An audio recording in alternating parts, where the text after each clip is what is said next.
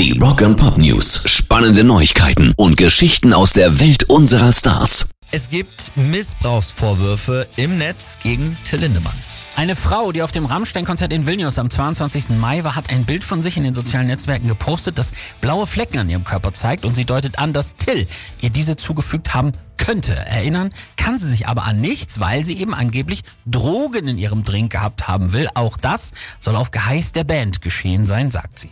Das Netz, ich habe eben gerade noch mal reingeschaut, ist dazu absolut gespalten. Rammstein selber haben gestern auch offiziell und geschlossen als Band dementiert. Die haben geschrieben, zu den im Netz kursierenden Vorwürfen zu Vilnius können wir ausschließen, dass sich was behauptet wird in unserem Umfeld zugetragen hat. Außerdem wird darauf verwiesen, dass ihnen keine behördlichen Ermittlungen bekannt seien. Und auch Tills Ex-Freundin Sophia Tomala hat sich jetzt zu Wort gemeldet und gesagt, Till ist ein Mann, der Frauen beschützt. Ich glaube kein Moment, dass in diesen Vorwürfen etwas dran ist.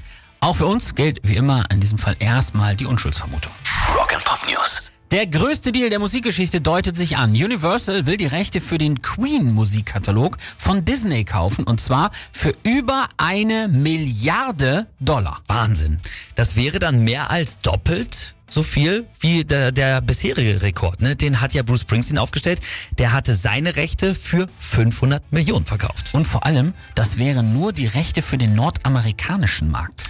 Was? Also, da Mhm. gibt's Unterschiede noch. Ja, für Europa und den Rest der Welt halten Brian May und Co. nach wie vor die Mehrheit an der Queen Production Limited Group und das soll eben auch so bleiben. Das krass. heißt, eine Milliarde Dollar nur für die Rechte in den USA, Mexiko und Kanada.